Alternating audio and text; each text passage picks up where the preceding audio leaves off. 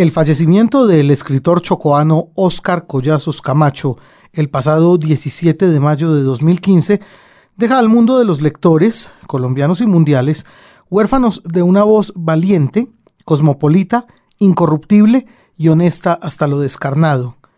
Muchas historias quedan por fuera de su rica obra de ficción, conformada por una veintena de novelas, siete libros de cuentos y un millar de columnas de opinión y artículos periodísticos en medios de todas las latitudes.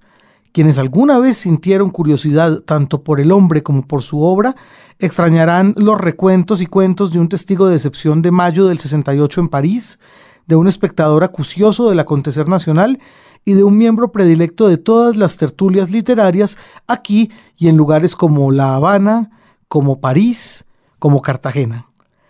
La última intervención en redes sociales del autor de Bahía Solano, radicado en Cartagena, fue una apología de la amistad, valor del que hizo objeto de culto eterno. Comillas. Aunque parezca utópico, nos queda la amistad para ir convirtiendo este país en una geografía vivible, fue el gran sueño de Walt Whitman el juglar de la fraternidad en la poesía moderna. No es que vayamos a volvernos amigos de todo el mundo. Lo aconsejable sería vacunarse contra la peste rabiosa de una guerra que ha vuelto enemigos a quienes podrían tolerarse y tratar de vivir relativamente juntos. Juntos, respetándose. No estaría mal hablar también del efecto civilizador de la amistad, cierro comillas, dijo Óscar Collazos en una columna de opinión de marzo pasado que decidió legar como testamento vital. Sea este espacio de los libros dedicado al encuentro que sostuvo Margarita Valencia con el escritor en su casa en Cartagena y emitido originalmente el 23 de septiembre de 2012, una manera de hacer eco de esas batallas por las que propendió Óscar Collazos, la amistad, la búsqueda de un cambio en su país y sobre todo la buena literatura. Esta edición especial de los libros por Radio Nacional tiene por protagonista a Óscar Collazos.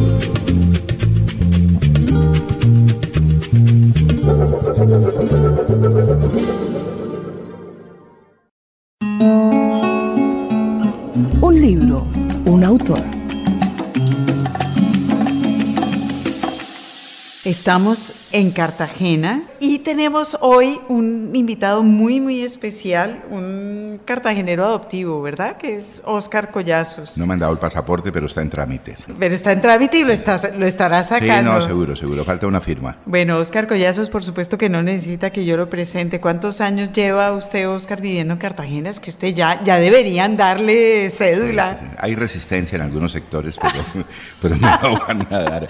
Hace 13 años. Hace 13 pero años. si hay resistencia en algunos sectores, quiere decir que usted ya se volvió ciudadano cartagenero. Hombre, por supuesto, por supuesto.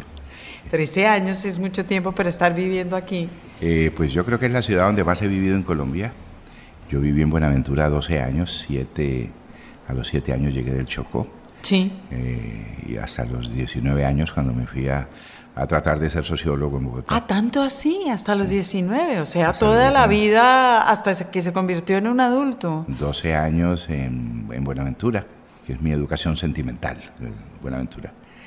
Y aquí llevo 13. Bra brava educación sentimental. Brava educación, un puerto. Yo digo una fundación prostibularia. ¿sí? Sí. sí. Pero la ciudad donde yo más he vivido no es Buenaventura. Sino Cartagena. No, no, Barcelona. Sí, ah, claro, es verdad, es que Barcelona años. estuvo casi 20 años.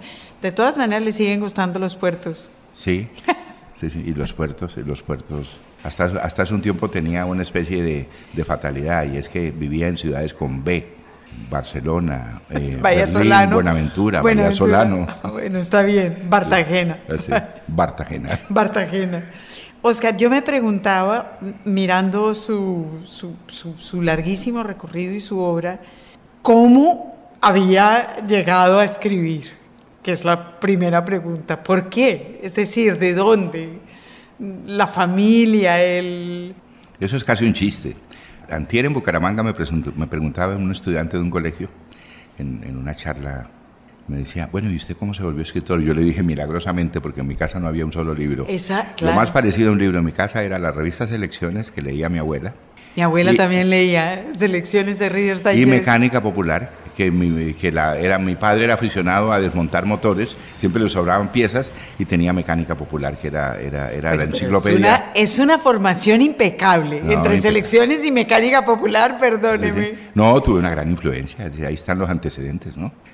Fueron las primeras influencias. Entonces, eso era lo que había en su casa y no se leía, no se pero leía. sí se leía, porque Selecciones lo que tenía encantador era que llegaba a todas partes, ¿verdad? Bueno, mi abuela lo leía porque a mi abuela le gustaba, le gustaba saber cómo se había vuelto, cómo se habían vuelto millonarios algunos norteamericanos, Henry Ford, eh, eh, en fin. Sí. Y también cómo habían ganado las guerras el general Montgomery o cómo era Romer en el desierto, todas estas grandes crónicas de la, de la Segunda Guerra Mundial. decía que usted va viendo que todos nos criamos con selecciones, yo también, yo tenía una abuela que leía selecciones. Sí. El recuerdo que yo tengo es que tenía mucha sabiduría esa revista. Bueno, el primer libro que entró a mi casa lo llevé yo. A ver, ¿qué fue que? Me, me, regalaron una edición de El Infierno de Bacbus. Sí. Eh, un, un, autor de principios del siglo XX, francés, muy maldito, muy vargasviliano.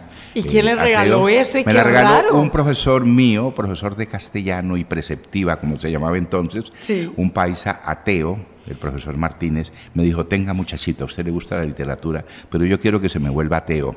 Y tenga.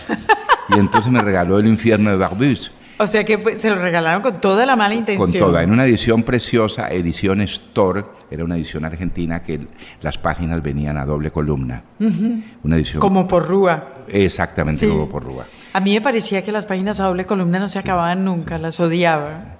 Entonces el infierno, a mi casa no entró un primer libro, yo entró el infierno. El infierno. Porque mi papá tuvo curiosidad de saber eso y cuando se dio cuenta que era un tipo que estaba en un hotel y que miraba por el hueco de una cerradura lo que pasaba en el cuarto vecino. Ya dijo, ah, ah. ah y Con que- los libros entró la censura. Entonces, un voyeur y un ateo, pues esas dos cosas, ¿no? La, perver- la perversión sexual y la perversión religiosa. Está Eso fue- bien, está eso bien. fue- Es un buen comienzo. Eso fue un, buen- fue un buen comienzo. No Sí. empecé con Salgari ni empecé con Julio Verne, empecé con, Con el infierno. Barbus, sí, sí. Está bien, un paso brutal de selecciones a la perversión sexual es también A mí me tocó, a mí, a mí me tocó corromperme primero y santificarme después. que es como debería ser todo el mundo, porque el otro proceso es muy complicado. ¿Y qué pasó en Buenaventura? Me volví un gran, un devorador de libros. Es como si no se hubiera comido nunca en mi casa y me sentaran frente a un banquete. Y, me- y entonces la indigestión más grande del mundo, ¿Qué la, bibli- la biblioteca del colegio, eso pegaba un salto de ¿Había che- biblioteca en su colegio? En mi colegio, que era un colegio público muy bueno y muy célebre, que dio grandes personalidades del deporte y de la ciencia, el profesor Raúl Cuero, que es un científico muy importante Sí, en sí. la NASA, eh, estudió conmigo en este colegio. Sí. Había una gran biblioteca, me devoré esa biblioteca, pero yo daba un salto de Aristóteles a Shakespeare, de Shakespeare a Renan, de Renan a, Vo- a Voltaire, Que está bien. eh, de Voltaire a Vargas Vila, de Vargas Vila a José Eustacio Rivera, de José Eustacio Rivera a José Asunción Silva, me iba para atrás y cogía Nietzsche, mejor dicho, el batiburrillo más grande del mundo. Genial. Hasta que llegó su profesora a decirle, no, usted lo que tiene que hacer es volverse ateo. Eh, no, ya, ya había pasado eso. Fue el que, fue el que, el que me iba sacando libros, me decía, lea esto, lea Ah. lo otro, lea lo otro. Un profesor memorable. En alguna novela juvenil de hace muchos años lo, lo, lo metí de personaje. Sí. Era aficionado a los burdeles, pero él iba a los burdeles a hablar, no iba a hacer lo que, lo que hace mal mucha gente que va a los burdeles. ¿no? Sino que era aficionado a los burbeles Hablar porque era la- el, a- el hablar- lugar, el lugar de conversar. Eso, hablar con las prostitutas, que le contaran cosas. No se emborrachaba, bebía como un condenado y no se emborrachaba. Cuando terminé el bachillerato me invitó a tomar unas cervezas a un burdel de Buenaventura, pero me invitó a hablar de historia, de la historia de Colombia. Me dijo, mire, lo invito aquí porque yo quiero que usted entienda de una vez por todas que la historia es un burdel. Es un burdel un poquito más grande que este, pero es un burdel. Bueno, era un tipo con ideas Mar- contundentes. El profesor Martínez, entrañable. Ah, entrañable. ¿y cómo fue que decidió irse al, de Buenaventura? Es decir, con este batiburrillo a estudiar sociología en la Nacional. Eh, no sé, no sé, la verdad es que no sé. Tenía que ir a la capital de alguna Porque manera. es que quiero decir, sociología era una decisión en ese momento, una decisión política para empezar, ¿o no? Pues política, imagínese quiénes eran, quiénes estaban en la Facultad de Sociología. Eso, por eso le estoy preguntando. El padre Camilo Torres, Orlando Falsborda. Sí, no, no era una decisión, digamos, o fue en su caso una decisión inocente y se lo encontró. Eh, me encontré en Buenaventura de pura casualidad con un compañero que había empezado a estudiar sociología el año anterior y me habló del ambiente que había en la facultad, ah. del ambiente de libertad, de, era todo lo contrario de la academia que eso sí, en ese entonces muchos de los estudiantes íbamos con saco y corbata a la universidad. Claro. Entonces, claro, el regalo que me dieron al terminar el bachillerato fue un, un, vestido de paño. Vestido de paño lo estrené en Buenaventura con ese calor endemoniado, lo estrené en vestido de paño. Cosa más no, sudaba como condenado cuando lo estrené. Sí. Y me fui, me fui a estudiar eh, sociología ocupé un segundo Se fue a estudiar sociología y buscando este horror que era esa facultad de la que todo el mundo decía, es que eso, pues la sociología no es nada y fíjese cómo se vuelve la gente. Y esos tipos que iban detrás, que habían empezado la Estamos hablando en el 70, ¿verdad? Más o menos. No, no, 1962, yo soy más viejo pues Carlos Castillo estaba por ahí, eh, Gloria Triana, eh, Alfredo Molano, Armando Borrero fue compañero mío, el, experto en seguridad. Sí, en el, 60 y, en el 62, 62, sí. 62. Y pues presenté mi examen de admisión, me fue muy bien en el escrito, me hicieron un examen oral. en una época en que eran unos exámenes graves. Pues graves porque por allá estaba enruanado Camilo Torres, una ruana gris, recuerdo en el rincón, me dice, a ver, jovencito, ¿usted de dónde viene? Digo, vengo de Buenaventura, ¿en qué colegio estudió? En el Pascual de Andagoya. No, el examen es muy sencillo, dígame cuál fue el último libro que leyó. Y yo muy solemne. Pues, con, ah, fue Camilo Torres mismo el que hizo el examen. bueno, eso está bien. Y en el otro rincón estaba Orlando Fals, eh, callado y como sonriéndose. Bueno, y dígame, a ver, jovencito, ¿cuál es el último libro que leyó? Y yo con esa pomposidad provinciana le digo, El miedo a la libertad de Eric Fromm. Camilo y Orlando se, rieron. Siempre, siempre le recordé a, Orlando esa, esa escena y él creía vagamente recordarla. Se miraron así. Bueno, ¿y de qué, trata, el, de qué trata el libro? Y empecé a hablar del cordón umbilical. La libertad como cordón umbilical. Y me metí una encarretada impresionante, pero asustadísimo asustadísimo. Sí. Bueno, bueno, ya basta, ya basta, ya, nos provocó, ya, lo ya muy pare, bien. Ya pare, muy ya. bien, ya, pare, ya, muy bien, muy bien. Sí, fue una facultad que, que, incidió en lo que pasó en este país y que fue importante en ese sentido, muy importante, ¿no? Pues yo asistí a alguna de las clases, pero en realidad lo que me gustaba era irme ahí al Prado. Todavía está la Facultad de Sociología en el mismo sitio, ahí en, a la entrada por la 26. Sí. Y lo que me, volaba de las clases y me ponía a leer literatura en, en los patios. Yo creo que Moisés Melo andaba entonces. Lo que uno debe hacer en la universidad. Estaba Moisés Melo, entonces Moisés Melo, como Moisés Melo estaba traduciendo a Prever. Yo recuerdo haber tenido una gran discusión una vez que él tradujo mal un poema de Prever. Sí. Le dije, no, no, no, no, Moisés. Entonces me miraron así por encima del hombro porque ellos eran mayores y eran de la... Además, Moisés era, pues, los, los Melos, los dos. Pero, sobre todo Moisés. Entonces, claro. Eso fue un año, aguanté un año aguanté un año, sobreviví un año, me tocaba irme a veces caminando, el que vivía en la casa de una tía que vivía en el 20 de julio, a veces no tenía la plata como para coger el bus. Y, pero, el, primer año la facultad comía en la universidad, muy rico además. Además porque había cafetería en esa época todavía, después la cafetería la cerraron, pero yo sí recuerdo eso. Cafetería muy barata además, pero a es que mi mamá estuvo en la Nacional en esa época también. ¿Y qué estudiaba? Derecho. Derecho.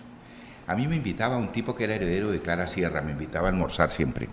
Ajá. Porque yo le había ayudado a hacer el examen, no digo el nombre, sí, era heredero de Clara Sierra, de apellido Gómez. Sí. Sí.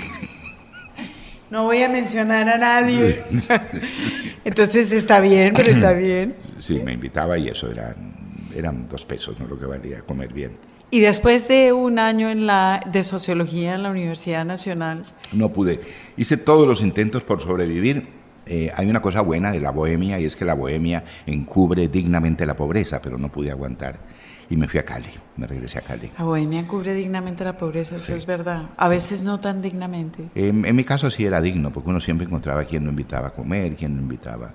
Y todo eso era por, por la poesía, ¿no? Por la literatura. Sí, se fue para Cali y me vi fui que a Cali porque en Cali, vivía mi familia, ¿no? Y en Cali en un momento de Cali otra vez. Muy bueno. En que Hombre, que Cali era el centro de la actividad intelectual de Colombia en ese momento. Pues yo llegué en el fines del 63, en el 64 me llamó Enrique Buenaventura, él sabía que yo escribía cuentos, sabía que me interesaba el teatro, había escrito dos o tres pequeñas piezas de teatro y me, llamó y me, consiguió un trabajo en el teatro, me daban un pequeño sueldo, en realidad lo que Enrique quería era que yo, que yo no me muriera de hambre y que pudiera escribir y luego Fanny Mickey en los festivales de arte de Cali, que eso sí era el centro de la... Cali era la capital de la cultura colombiana por lo menos una vez al año. Yo pienso que en esa época y en esa, digamos, hasta el mediados del 70, Cali, en Cali pasó todo lo que pasó en cultura, que ha seguido pasando desde entonces. Mm. Primero el teatro, que fue, pues ese, eso que hizo Buenaventura en Cali con el TEC fue una mm. cosa que además generó movimientos teatrales en todo el país y después se acabó, pero que fue muy... No, y las Bellas Artes, pues había dos artistas importantes, Lucy Tejada, Hernando Tejado, Mera Teresa Negreiros, eh, Jean Bartelsman. Todo lo que pasó en artes plásticas, todo lo que pasa importante ahora pasó en Cali en ese momento. sí, sí, sí. sí, y después la literatura digamos que podemos citar a Caicedo, pero no fue solamente Caicedo, es decir, Caicedo fue el resultado de una cosa literaria importante. Caicedo viene después de un clima, de un clima muy interesante, esa Cali provinciana que empieza a desaparecer y Cali se encuentra además con una situación ricamente paradójica que es, se encuentra entre el rock and roll y la salsa. De ahí sale, de ahí sale Andrés Caicedo. Y había también lo del cine. El cine, pues, el cine, eso es impresionante. Entonces sí, Cali, Cali eh, Luego le cae la roya a Cali, el narcotráfico, llega el narcotráfico. Sí, pero eso, fue, eso fue después y, se acabó. Pero en ese momento Cali era, tenía que ser un hervidero. Tenía que ser una cosa muy rara estar viviendo en Cali en la mitad. Y era una ciudad pequeña, como era una ciudad pequeña, era una ciudad manejable, todo el mundo se conocía. El Café de los Turcos, yo no sé si usted alguna vez fue al Café de los Turcos. Nunca he ido a Cali. Ah, pues digo, cuando trabajaba en Norma iba a la a las oficinas de Carvajal y volvía, pero Cali no lo conozco El Café de los Turcos era un restaurante, cafetería, todo el mundo se encontraba, como en Bogotá, en el Cisne, en los años 60. Sí. Y, era, todo el mundo se conocía, pero todo el mundo discutía y ahí no había que tú eres pintor y yo soy escritor y tú eres músico y yo soy arquitecto. No, no, eso era todo había mucha promiscuidad en las ideas y una cosa, claro. grandes discusiones, los cineastas discutiendo con los poetas. Fue el último intento de repetir el Renacimiento. Eh, pero estuvo muy bien y quiero decir que el país todavía sigue lucrándose de eso a pesar de que después vinieron tiempos mucho peores. Sí, sí, sí, sí. Eso fue, empecé a escribir mis primeros cuentos, empecé a publicar mis primeros Empezó a publicar cuentos. Cuentos. Es una, es una pregunta que yo tenía, porque usted pasó, tengo la sensación de que pasó de ahí a escribir novelas. Eh, después, a escribir Después, como en la época, en la época catalana, y me pregunto por qué cuentos ahí. A lo mejor no tenía, no tenía, tenía temas que alcanzaban solamente para cuentos. Y No me sentía capaz de escribir una novela decir, empezaba a correr y me asfixiaba. Sí. Eh, decir, Por el aliento. Escribir una novela, eh, decir, es una maratón. uno puede correr 100 metros, puede correr 100 metros y puede llegar a veces exitosamente, pero lo otro no me sentía capaz. ¿Y se sentía cómodo escribiendo cuentos? Me sentía cómodo escribiendo cuentos, me sentía feliz escribiendo cuentos. Ah, no solo cómodo, sino feliz. Me sentía feliz. Y mi primer libro de cuentos lo escribí realmente en Cali entre el 64 65, se publicó en el 66 y me sentía, me sentía feliz porque además eh, me había dado cuenta que se podía escribir sobre la adolescencia. ¿El segundo libro que, que, entró a su casa? Ese fue, no, ya me había ido de mi casa. ¿Pero no, no lo mandó? Por supuesto que lo ah, mandé y estaba muy escandalizado. ¿no? Porque como eran cuentos que de alguna manera recreaban episodios de la familia, episodios de la adolescencia. Qué vulgaridad, este hombre contándolos, lavando la ropa sucia en la calle. Eso, eso, lavando los trapos sucios en la calle. Eh, fue, muy, fue muy bonito. me fui a Medellín, me fui a Medellín en el porque mi primer libro se publicó en Medellín, mi primer libro de cuentos. Ok, ¿con quién publicó? Eh, una editorial muy pequeña que habían creado Manuel, Manuel Mejía Vallejo, Oscar Hernández, Papel Sobrante se llamaba. También en esa época, en el 70, había una cosa de editoriales chiquitas en, en, Colombia que después se acabó. Sí, sí. 66 me publica Manuel ese libro, es un libro que empezó a tener, tuvo una cierta repercusión, pues doméstica, pero repercusión. De pronto me encontré que a García Márquez le gustaba un cuento del libro, que a Cepeda le había encantado, que Marta Traba... Y además usted seguía siendo un clicagado, con perdón suyo. Usted era Pues, chiquitico, usted no tenía 23, 25 años. 23 años, sí, 23 años, poquito repelente. Eh, me, quedé, me quedé un año. Mis grandes amigos en Medellín son de esa época. Ah, se fue a Medellín y se Sí, quedó allá. un año me quedé. Sí. Pues Manuel, que, que fue como mi, mi- mi- el, el padre. Manuel tuvo muchos años un taller de escritura. ¿Existía ya en ese momento? No, no, no. No, no, Manuel, Man- a Manuel lo veía en el, todos los días en un taller de escritura que eran los bares y las tabernas de Guayaquil. Ese era el mejor taller de escritura. Y a veces en su casa o nos íbamos los fines de semana a su finca, a Siruma, con Darío Ruiz Gómez, con Oscar Hernández, con Elkin Restrepo, un grupo de... Éramos escritores jóvenes con el señor mayor. Sí. Otra vez un grupo de escritores Por ahí que de vez en cuando veíamos en una tertulia muy solemne a, a- a- Jorge Orlando Melo, a Carlos Gaviria Díaz, a Toñito Restrepo. eh, Esos eran los sartreanos, los marxistas, freudianos, estructuralistas. A los literatos nos miraban con, nos miraban con desconfianza. Con de- con yo desconfianza entré, y yo entré, yo desprecio. entré, yo entré a esa tertulia, a mí me, me permitieron entrar, aunque no permitían entrar a los otros literatos, a mí me permitieron entrar porque yo era sartreano y yo leía L'État moderne. Y sigue siendo, ¿no? Usted sigue De ahí alguna manera sí. viviendo- Ahí tengo una disputa muy, muy tremenda con Camus. Creo que me he vuelto camusiano al final de mi vida. Está bien, está Sí, bien, sí, sí. está bien. Pero me aceptaban porque yo leía L'État moderne. Que está muy bien. Me iba a la librería Aguirre, entonces ahorita me tenía, me tenía siempre L'État moderne. Mire, aquí está su, Está moderno, su- su, su suscripción. Entonces pues, yo por lo menos podía hablar de Sartre, de Merleau-Ponty, Y leía Le Temps moderne, que ya Exacto, es, que ya es palabras, son palabras negrito de. Buenaventura leyendo en francés. ¿Usted dónde aprendió francés? Pues, pues no le podía decir que en, en el puerto. Porque... Qué genial eso. Muy ¿Y divertido, cómo se divertido. fue de ahí para Cuba, verdad? Me- Antes no, o primero para Europa, para París. Me fui a Bogotá en el 67. Me fui. Se devolvió a eh, eh, Bogotá. me, me devolví a Bogotá en honor a la santidad. En digo en honor a la santidad porque pues había publicado ese primer libro de cuentos, se había vuelto una especie de, de cos célèbre, ¿no? Los jóvenes escritores de mi generación leían los cuentos, querían conocer. Es que había, Yo los quería había conocer. un, grupo importante, eh, pero todos estaban en provincia, Oscar. Todos estaban ¿Qué en hace provincia. usted devolviéndose a Bogotá? Eh, me devolví, me devolví, me devolví a Bogotá. Me- Germán Vargas me consiguió un trabajo en un semanario y tuve mi primer sueldo. Germán Vargas, entrañable. Qué hombre, más un maravilloso era. Encuentro Liberal se llamaba el semanario, entonces escribía unas crónicas semanales y con eso vivía, con eso alcanzaba a vivir. Eh, alquilé una casita en la 24, arribita de la quinta, arriba del hotel del parque, Sí. una casita de tres pisos, cada Sí. piso era, era como una casa de muñecas hacia arriba. Y las grandes fiestas de, de ese momento eran en esa casita. Pues eh, había tantas fiestas que la llamaban la Casa Verde, ¿no? Dios. Pero la Casa Verde tuvo el honor, el honor de recibir un día a Evstuchenko, que llegó, llegó borrachísimo. Bueno, y a ustedes, ¿Ah? que, que era también un momento en, en- en Bogotá como de pe- pesado, de pesado, mucha pesado, discusión. de mucha discusión, había que bajar a la tertulia del cisne todos los días. Entonces uno se encontraba que en una mesa estaba Marta Traba y al lado estaba Rogelio Salmona, al lado estaba Gonzalo Arango y uno iba, cogía una silla y se sentaba ahí, entraba Santiago García y que se pedía un tinto, no a esta hora no servimos tinto, no, pues deme un café con leche sin leche. divertísimo, divertísimo. Y- y todo el mundo estaba mezclado con todo el mundo.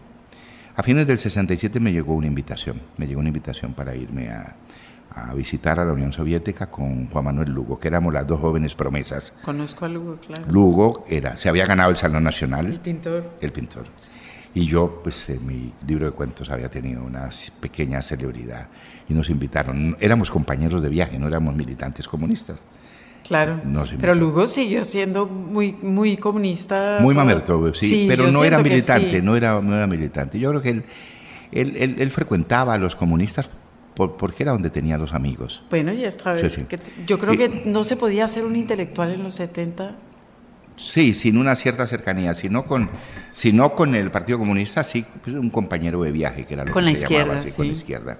Nos fuimos a la Unión Soviética, nos fuimos dos meses maravillosos, todo pagado. Llegamos a, a ver esa experiencia a Moscú. En estos días me, me, me mostraron fotos de esa época que yo no las, yo no las tenía.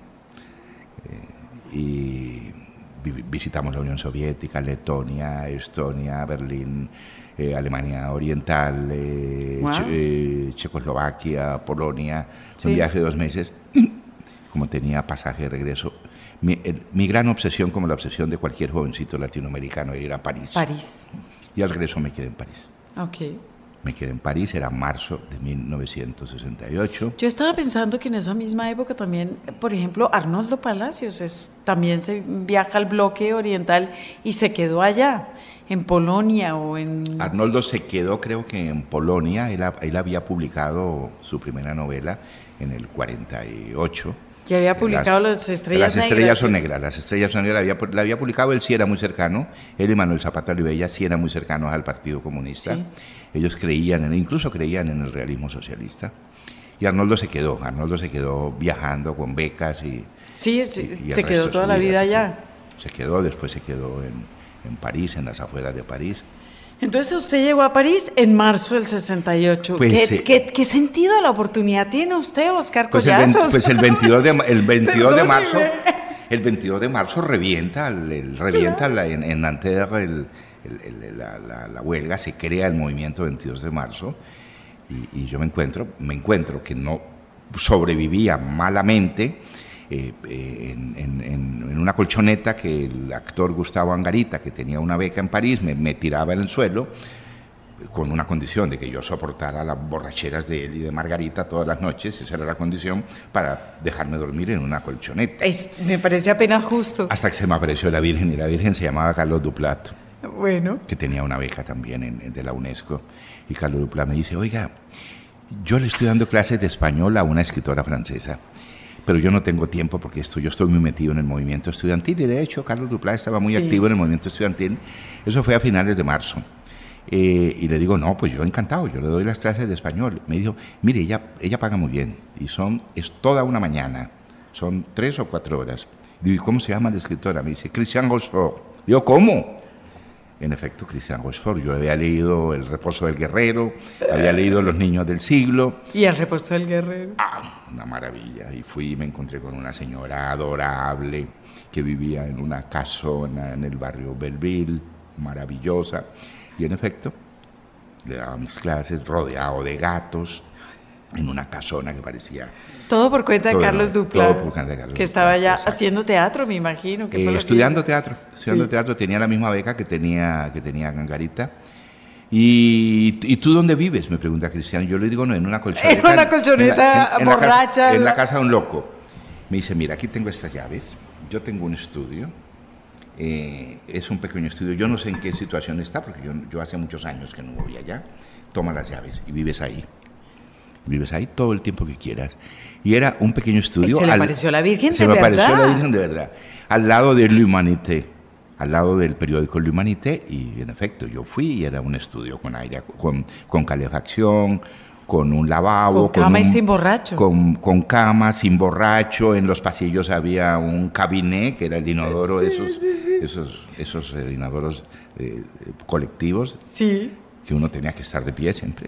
Sí, sí, claro. Y, y la cadena no Claro. se podía tirar después de las 10 de la noche porque eso hacía un Porque ruido. sonaba como- Un ruido estremecedor. Yo no sé si tú recuerdas una novelita que fue célebre en los años 70 que hablaba del estilo de los inodoros en todos los países europeos. Se llamaba Miedo a volar, de Erika Young. Ah, Dios. Sí.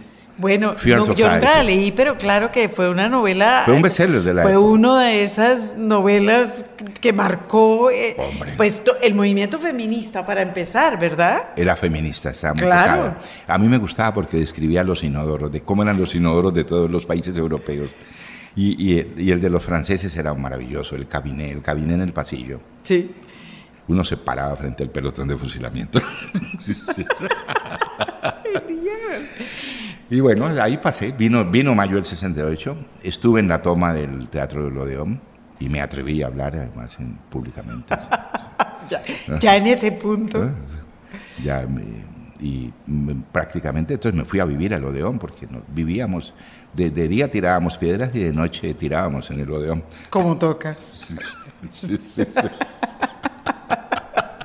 es, es, una buena manera de vivir. Yo no sé si esta parte de la censura, ¿no?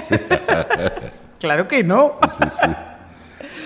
Después vino la gran decepción, se acabó, ¿no? Cuando el señor Malraux convoca la gran manifestación, un millón de parisinos y el general de Gaulle hace su discurso y nos dice, bueno, o se calman muchachitos, o esto es la guerra, pues, pues nos asustamos. Pues nos calmamos. se acabó la fiesta. Pero no tanto. Se acabó la fiesta, se acabó la fiesta y nos fuimos con una resaca espantosa.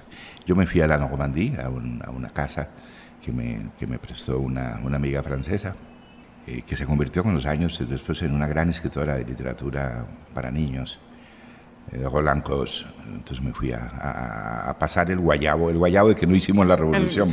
No hicimos la revolución. y empecé a escribir mi primera esa, novela. Esa puede ser la, el título de unas memorias sobre el siglo XX, yo creo. No hicimos la revolución. No hicimos la revolución. En casi todo el mundo no hicimos la revolución. Y acabé dándole la razón a un loquito que circulaba por la Sorbona, que era muy querido por los estudiantes, era una especie de doctor Goyeneche de la Sorbona. Sí. Andaba siempre un viejito barbudo, con, lleno de libros y de periódicos viejos. Y la frase más célebre de mayo del 68, que estuvo lleno de frases célebres, fue la frase de, de, este viejito. Muna era muy, muy querido. Y dijo, il faut pas prendre le métro, il faut il faut pas prendre le pouvoir, il faut prendre le métro. Mejor. no hay que tomar el poder, hay que tomar el metro. Mejor. eso, Ay, eso, está genial. es el mejor inventario. No hay que tomar el poder, hay que tomar el metro. Hay que tomar el metro. Y además hay que tomar el metro, claro. Radio Nacional rinde homenaje a un grande de las letras en Colombia, Óscar Collazos. J. Mario Arbeláez poeta y amigo.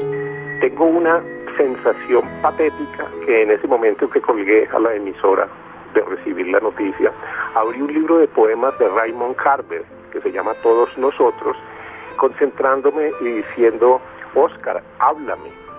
Y pues me permito transcribir un fragmento del poema que verdaderamente es patético.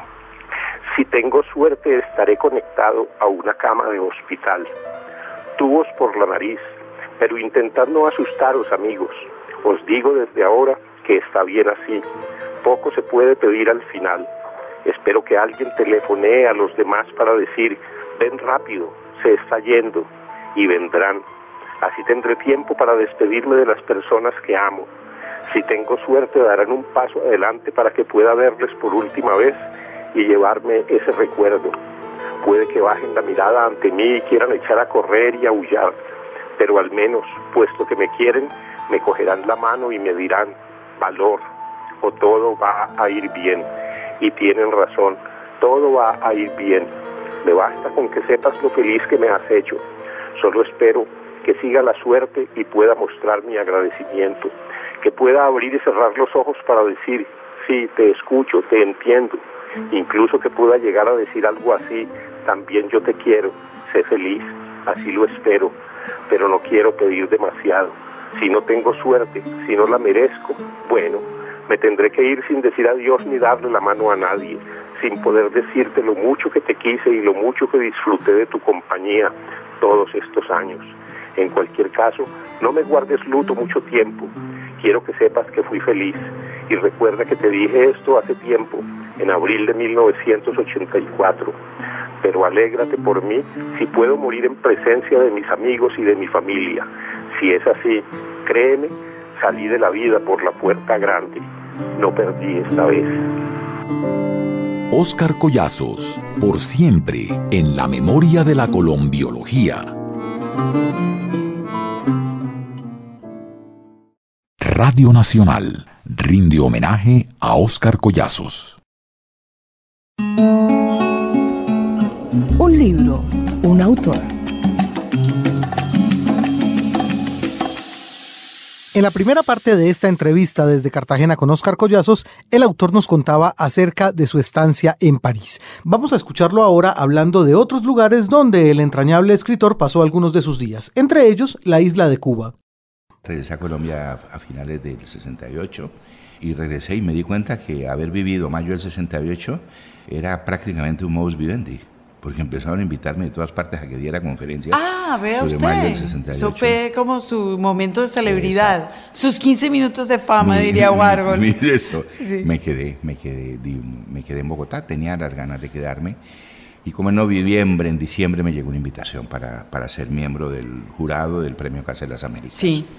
Ya había publicado mi segundo libro de cuentos a fines del 67. Eso, ahí sigue escribiendo cuentos. Sí, son de máquina, lo publiqué, me lo publicó eh, con suegra, el diseñador gráfico, que tenía una pequeña editorial. que se llamaba Testimonio y, las, y los libros estaban diseñados por él. Sí. Este, esos diseños geométricos. Sí. Él es un pionero, ¿no? Del Pero diseño fue un monstruo, claro. Y, y, más me pagó derechos de autor. Cuando antes de irme a París, a la Unión Soviética, me dio 200 dólares de derecho de autor por eso era una maravilla. O sea que Consuegra, además de un monstruo, era un príncipe. Un príncipe.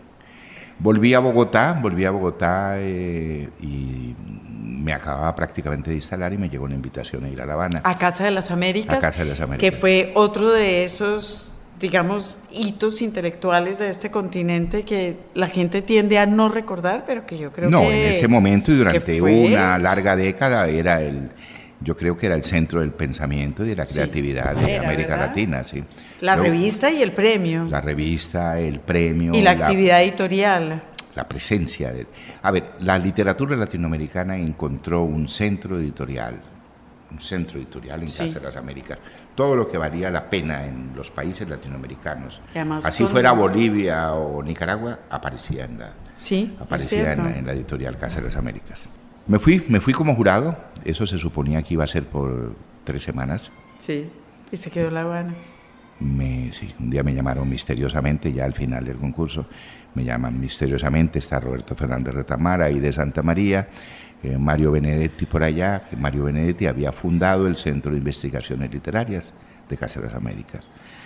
Bueno, tú vas a regresar a Colombia, dije que tienes algo, le digo no. Algo visto no, no tengo ningún compromiso. Bueno, lo que queremos es proponerte porque no te quedas durante uno o dos años dirigiendo el Centro de Investigaciones Literarias. Ha sido la decisión más irresponsable de mi vida porque yo, ¿qué, diablos? Usted hasta ahora no ha hecho, no nos ha contado sino decisiones irresponsables. Irresponsables. Y no puedo contar, muy pocas son responsables. Ah, bueno, eso, eso lo ha salvado en la vida. Pero han sido buenas decisiones. Ah, pero es que no, no, no es lo mismo. Sí, han sido buenas decisiones.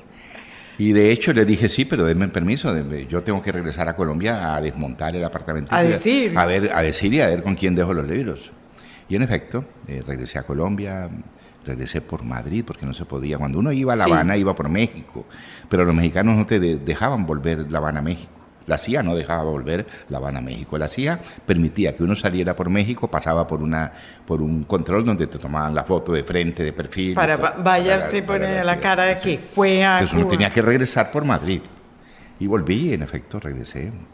Eh, Mario Benedetti se regresaba al Uruguay a la creación del Frente Amplio. Entonces, eso duró dos años, me quedé. Y, y me tocó una cosa, me tocó decir, me tocó llenar el tremendo vacío que yo sentía de, por esa decisión irresponsable. Entonces empecé a devorar todo lo que, todo lo que era la literatura latinoamericana que, que no me había leído, porque tenía que estar un poco a la altura, de, a la altura del cargo que me habían dado. Eh, disimulé un poco en ciertas ocasiones mm, haber leído lo que no había leído. Los latinoamericanos, decía Carlos Barral, leemos de oídas. pero casi todo el mundo. Y hay, hay, muchas cosas que uno también agradece haber leído de oídas. Fue una experiencia entrañable, pues llegar a conocer y a tratar y a, y a mantener una relación de amistad con grandes escritores que yo admiraba. para empezar con Fernando y Retamar, que también fue como la sí, era mi colega, era mi colega ahí, yo trabajaba todos los días con él, pero bueno, la posibilidad de, de ver a Lesama cuando a mí me da la gana, llamarlo, bueno eh, José, voy a hacerte visita, y, bueno, te llevo una botella de vino, y encontrarme a, encontrarme a José Rodríguez Feo, encontrarme a Virgilio Piñera en la casa de Lesama, o ir a la casa de Cintio Vitier y encontrarme a Eliseo Diego en la casa de Cintio Vitier, a Fina García Marrús, en fin. Y todo dentro de una cordialidad Otra vez impresionante. una... Y llegaba de París a Alejo Carpentier y entonces eh, eh, pues Alejo que era pomposo pero era, era también entrañable. Maravilloso. Si uno lo escuchaba era entrañable. Sí. Sí, porque había que escucharlo. A él y a O Lezama. leerlo, O leerlo. o leerlo. No, porque además ambos hablaban como escribían. Eh, impresionante, impresionante y eso me he dado cuenta yo que hay escritores que hablan, hablan como escribe y uno les nota la respiración y la puntuación en la manera de hablar. Eh, Lezama, Lezama hablaba como asmático y, y uno sentía, es decir, esa construcción prustiana e interminable de frases subordinadas que uno no sabe en qué momento van a acabar y en qué momento se va a quedar sin respiración. Lezama hablaba así. Y la- las pausas de Carpentier eran pausas menores, eran menos elípticas las frases, pero también era. Y es curioso, es curioso cómo la oralidad de alguna manera eh, de- define los ritmos de la Marca escritura. los ritmos de la escritura. De la escritura. ¿Eso es cierto en su caso? En mi caso es cierto, en mi caso es cierto. Los momentos más reposados de mi vida he tenido una tendencia a, a hablar, eh, a hablar en, en frases mucho más largas y los momentos de mayor intensidad, de mayor irresponsabilidad vital eran de frases cortas, muy hemingwayanas, muy... Muy, Cortadas, muy cortadas, rápidas. e incluso con puntos suspensivos a los Selim. Eh, y los otros momentos de mayor peso intelectual que he escrito desde una perspectiva intelectual, hay una construcción mucho más. Mucho más larga, reposada, compleja. más larga, sí. Cuba. ¿Y qué pasó después? Se- Mm, ¿Ya dos se fue para Barcelona? ¿Se- ¿Estuvo No, dos todavía años? no, no. Ahí, en Cuba pasa, pasa algo que de alguna manera me marcó, me marcó para bien y me marcó incluso para cierto disgusto.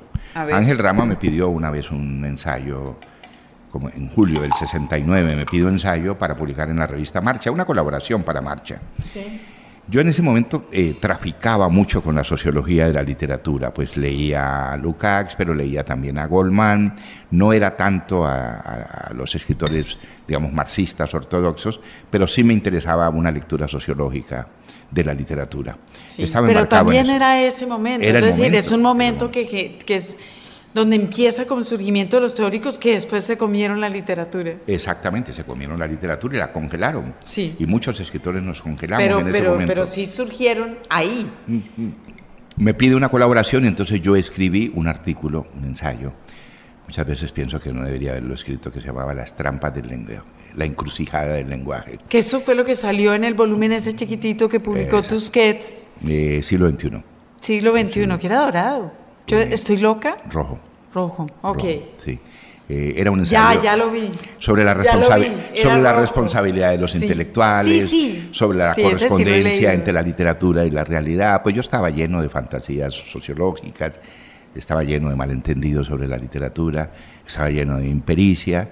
Y publiqué este, publiqué este ensayo, lo que yo no esperaba era que, que inmediatamente respondieran Julio Cortázar y Mario Vargas Llosa respondieron al ensayo, pero yo creo que ellos respondieron con un malentendido, suponer que yo había escrito eso mandado por los cubanos.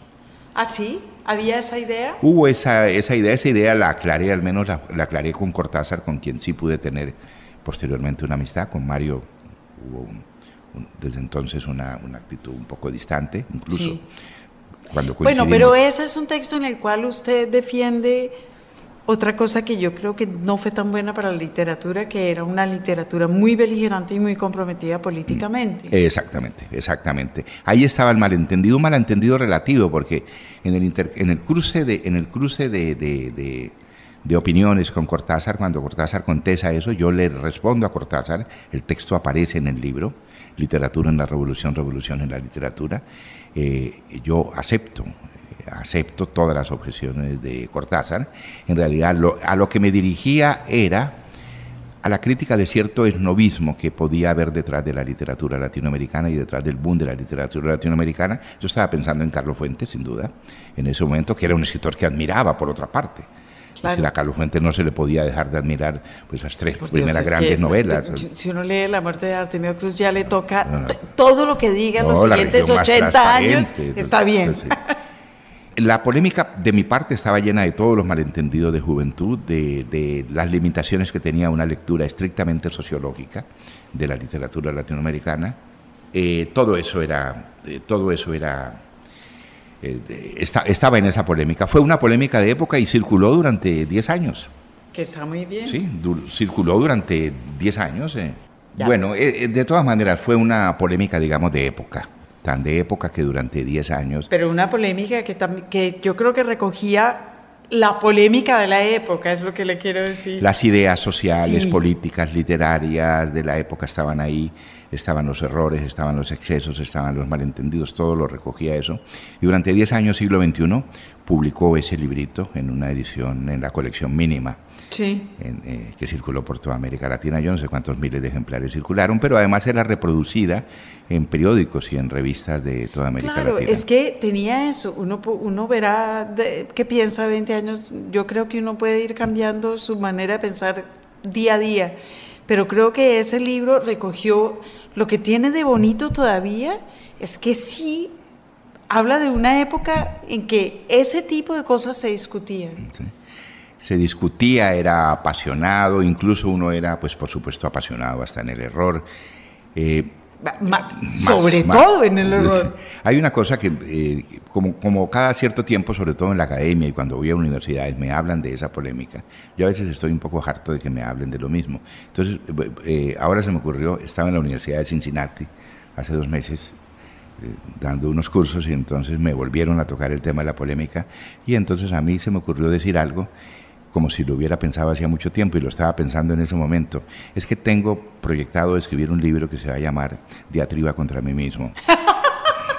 Ay, qué bonito. Y en efecto voy a tomar el texto, ese texto, y lo voy a desmenuzar, ese texto de época de hace 40 años, y lo voy a desmenuzar eh, fragmento por fragmento y va a tener una polémica de una ferocidad enorme contra mí mismo contra lo que era yo. Lo que Pero lo que sí tiene que ser absolutamente harto es tener que rendir uno cuentas de ese extraño que era uno en, en los 70.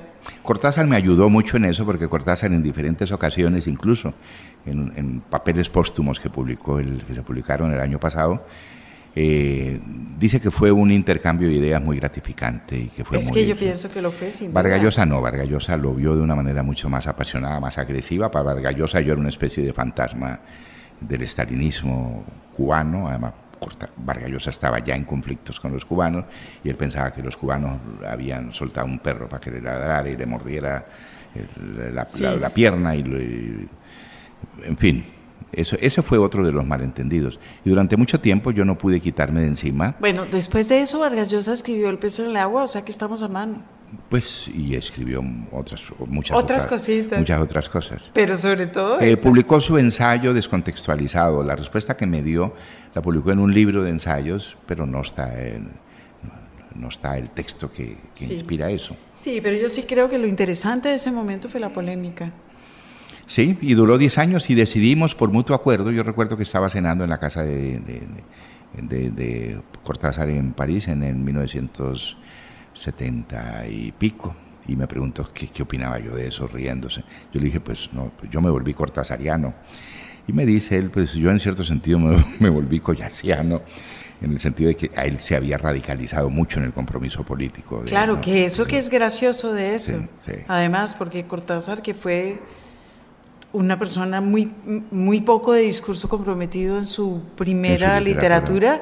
después se volvió muy feroz. Se volvió feroz, muy romántico, muy incluso por eso le, hablé. Qué raro y es bonito eso. Y, muy ingenuo decían la gente que no lo quería, dicen no, ingenuo, incluso llegaron a decir una cosa que me pareció siempre miserable, que estaban manipulado por su amante, su amiga de entonces. Que era la Dunlop. Eh, Ugne Carvelis. Ah. Une Carvelis. Bueno, y después eh, era la de uno eh, que también era una mujer muy de izquierda. Muy de izquierda, sí, Carol ya más joven, pero, pero el, perfil, el perfil de Ugne, Ugne era editora en Gallimard, era de origen lituano y era una izquierdista, marxista radical.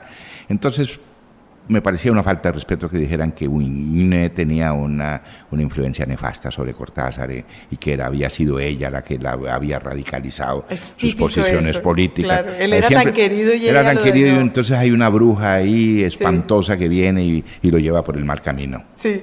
No, no, yo creo que Cortázar era auténtico en, en, asumir pues, esos compromisos. Creo que la obra que dejó, ahora que ya no tiene tantas opiniones en ese sentido, la obra que dejó habla sola. Por supuesto. Eso fue esa polémica. Después me fui de Cuba. Me fui de Cuba, me fui a Estocolmo una, una temporada muy breve. Tenía una amiga, convivía con una amiga sueca en ese momento.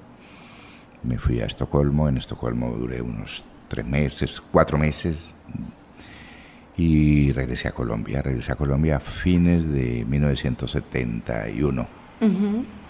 Con ganas de quedarme. La verdad es que, que, regresé con ganas de quedarme, ganas de quedarme. Y al regreso a Colombia, pues ya había publicado de alguna manera esa polémica, había publicado esos dos libros de cuentos. Ya estaba establecido usted como un escritor y como un intelectual, digamos, con opiniones. Pues yo no sé, estaba establecido. Yo no sé si la base sobre la que me establecía era una base endeble que se movía, pero, sí, sí.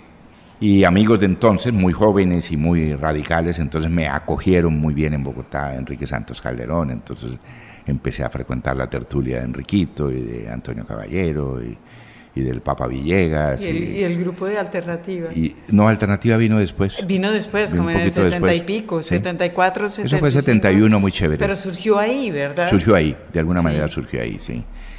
Empecé a colaborar en el tiempo, Enrique me permitía escribir unas, unas barbaridades que Hernando Santos o Enrique, el viejo Enrique, no me hubieran dejado publicar. Pues entonces, como era amigo de Enriquito, pues se le dejaban decir todas esas barbaridades. Me fui, en el 72 me fui, me fui a Barcelona. Me fui a Barcelona también. ¿Por no- qué? me fui porque daba la casualidad de que me había enamorado de una alemana Ok, que vivía... siempre detrás de una mujer. Es qué cosa. qué cosita, Ah, ¿no? Qué cosita. Sí.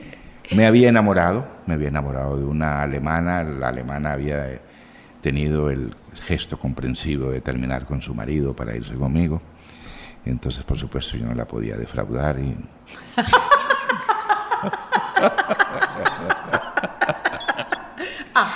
Ella se regresaba a Barcelona, donde ella tenía un apartamento, ella había pasado por Barcelona, eh, se regresaba y entonces me fui, me fui con ella.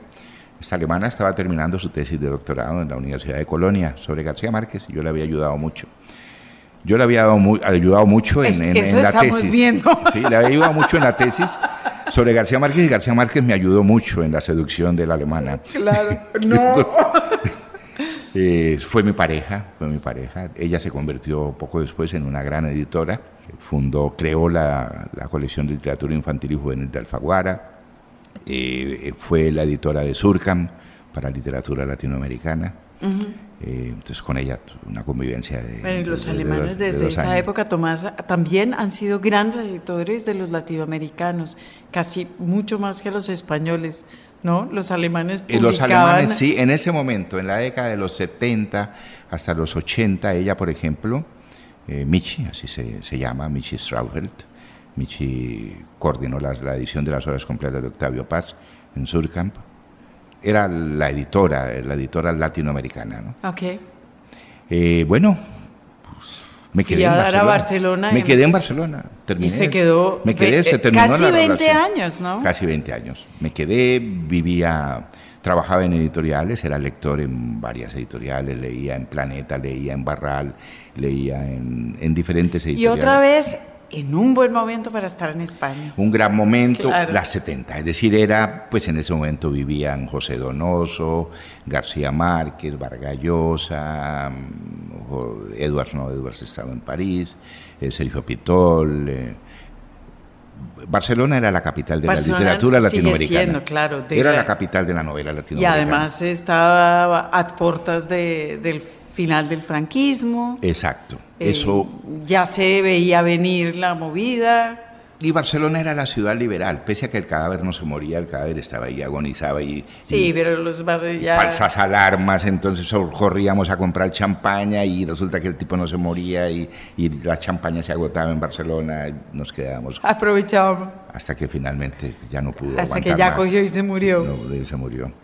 Pues fue muy, fue, fue muy gratificante todos esos años en Barcelona.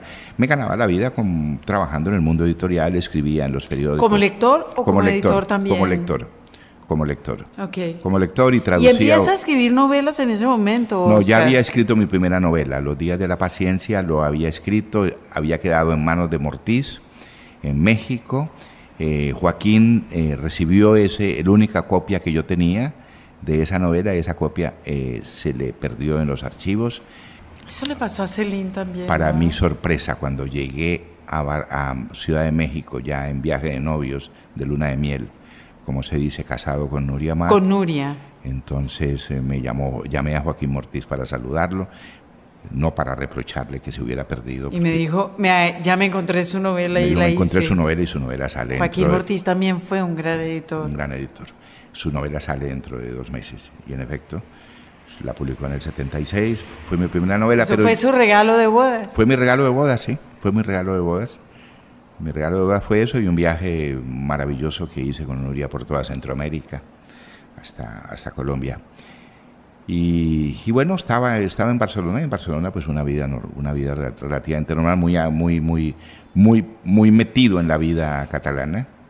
Creo que fui uno de los pocos latinoamericanos que entonces consideraba que la literatura catalana era seria y muy buena y, se había- y me dediqué además a aprender el catalán y a, y, hacer el esfuerzo de hablarlo, de leerlo, tener amigos catalanes, escritores En catalanes. un momento además en el que empezó a, a establecerse un, un inmenso orgullo de ser catalán, catalán, eso. digamos por mm, ya hartos de la, de la represión franquista, yo creo. En esa época Colombia nos devolvió a, a los catalanes, nos devolvió a Antonio Roda como cónsul de Barcelona. Es verdad. Entonces, eh, pues era, era, era, era, Es verdad era eso, muy bella, claro. era muy bella la relación porque eh, yo incluso en cierto ¿Cómo que momento... dijo usted? Fue Álvaro Restrepo me dijo ayer, me dijo una frase de Toño que es, uno es de la ciudad donde descubre la poesía. Ah, qué hermoso. Qué Sí. hermoso, sí. Pero, yo, pero era muy curioso porque entonces yo me sentía siendo el cicerone de un catalán en Barcelona.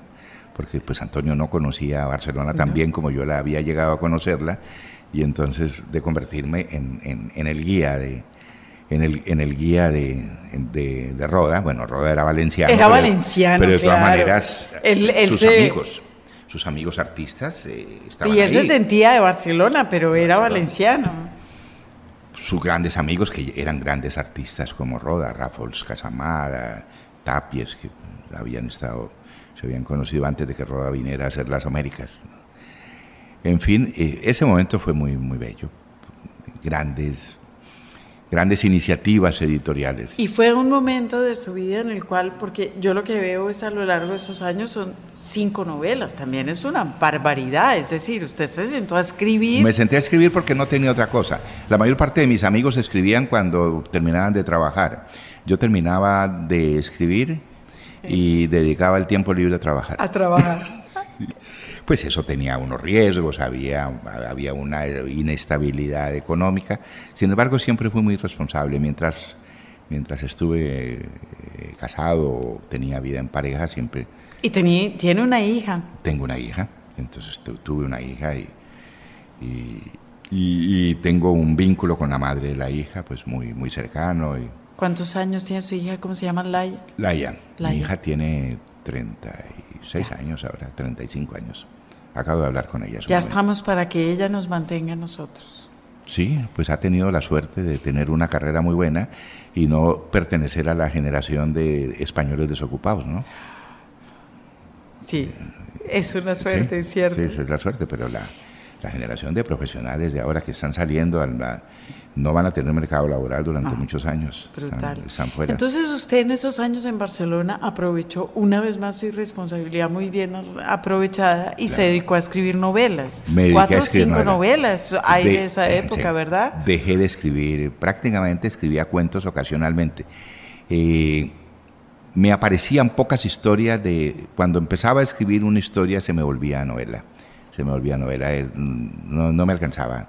100 metros no me alcanzaban.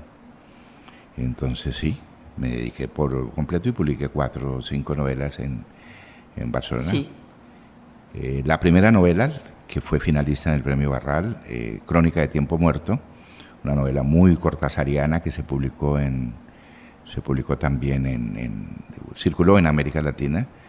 Fue mi primera novela porque porque fue la segunda en realidad, pero el calendario editorial fue fue la primera, la Claro. publiqué en Planeta en el 75, fue una cosa curiosa, si Barral, es decir, Barral la quería publicar, pero a Barral la censura le caía con más severidad que a Planeta.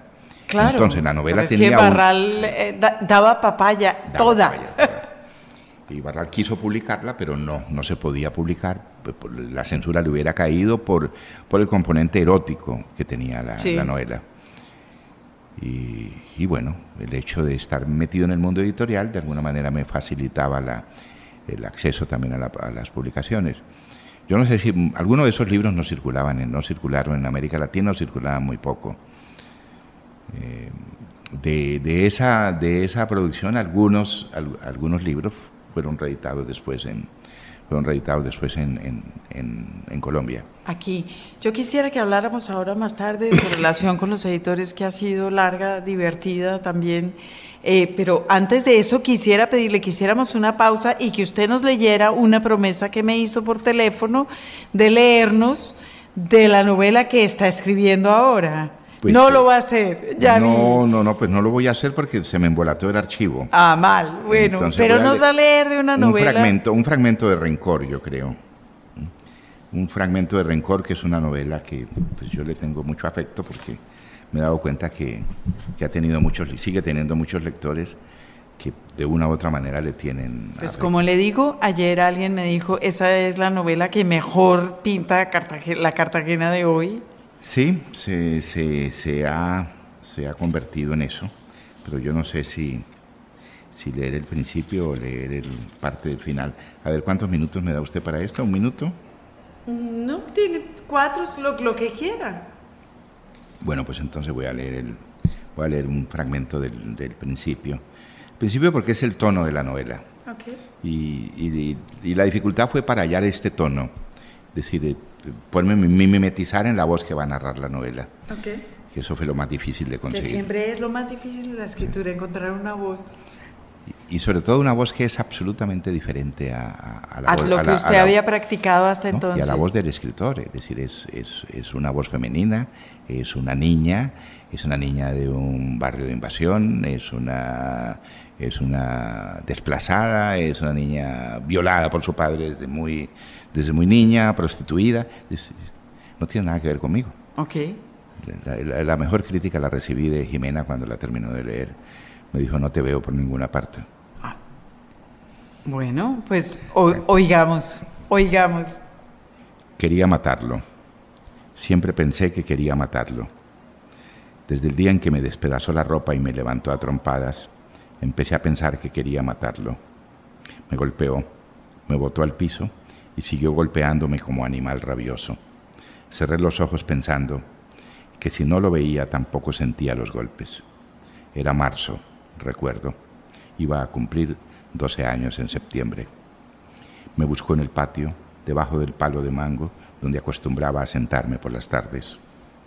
Me sentaba a pensar en mis cosas o a dejar la mente en blanco. Me arrastró entonces a empellones hacia la casa, porque me golpeaba. Si es un macho lo que quieres, no tienes que buscarlo en la calle.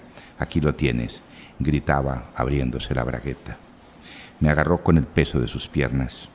Me miraba los senos como si se le fueran a salir los ojos. Me los apretaba como si fueran una pelota de trapo y él quisiera reventarla en sus manos. Me baboseaba los pezones. Tenía tufo de ron me baboseaba y ese olor maluco de ron se pegaba en su saliva y se me quedaba en la piel.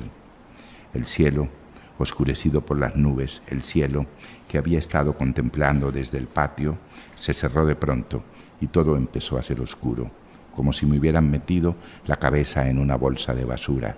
Seguía golpeándome, me apachurraba los senos, su respiración parecía la de un animal herido, no sé si herido o enfermo.